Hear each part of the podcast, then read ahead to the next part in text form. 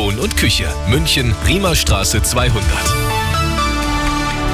Grüß Gott, es ist 17 Uhr, die Nachrichten mit Sebastian Uhl. Zuerst das Wichtigste aus München und der Region. Am heutigen Weltfrauentag konzentrieren sich die Warnstreiks im öffentlichen Dienst vor allem auf Berufe, in denen viele Frauen arbeiten. Auch bei uns in der Region. Arabella München-Reporter Sebastian Impekofen. Viele kommunale Kindergärten und Krippen bleiben heute zu. Laut der Gewerkschaft Verdi haben alleine in den Münchner Kitas 2000 Beschäftigte die Arbeit niedergelegt.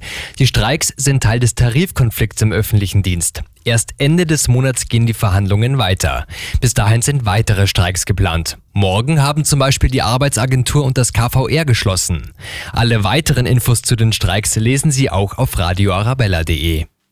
Der ukrainische Verteidigungsminister hat eine Beteiligung Kiews an der Sprengung der Nord Stream Pipelines zurückgewiesen.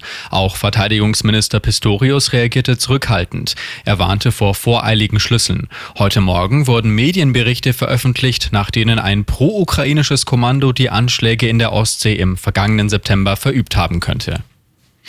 Heute ist auf dem Messegelände in Riem die internationale Handwerksmesse losgegangen. An der Auftaktveranstaltung hat auch Bundeswirtschaftsminister Habeck teilgenommen, ebenso Ministerpräsident Söder. Der erhofft sich mehr Fachkräfte. Handwerk macht glücklich. In Bayern kann man gut leben und deswegen kann ich nur jedem raten, wenn er sein Glück sucht, in Bayern ist er als Fachkraft herzlich willkommen. Die Handwerksmesse geht bis Sonntag. Und das ist sonst noch los in München und der Region. Wie geht es mit der alten Paketposthalle an der Friedenheimer Brücke weiter? Jetzt sind alle Münchnerinnen und Münchner gefragt, denn bis Ende des Monats werden Vorschläge gesammelt, den Link dazu auf radioarabella.de.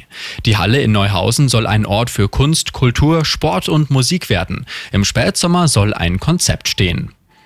Und die meisten Ortschaften im Gemeindegebiet von Neufahren im Landkreis Freising haben eine Ortschronik außer Neufahren selbst. Aber das ändert sich jetzt. Lokalreporterin Sonja Hahn. Dafür werden jetzt rund 30.000 Euro investiert. Das Geld fließt in die Arbeit mit dem Heimat- und Geschichtsverein, mit privaten Sammlern und Archiven.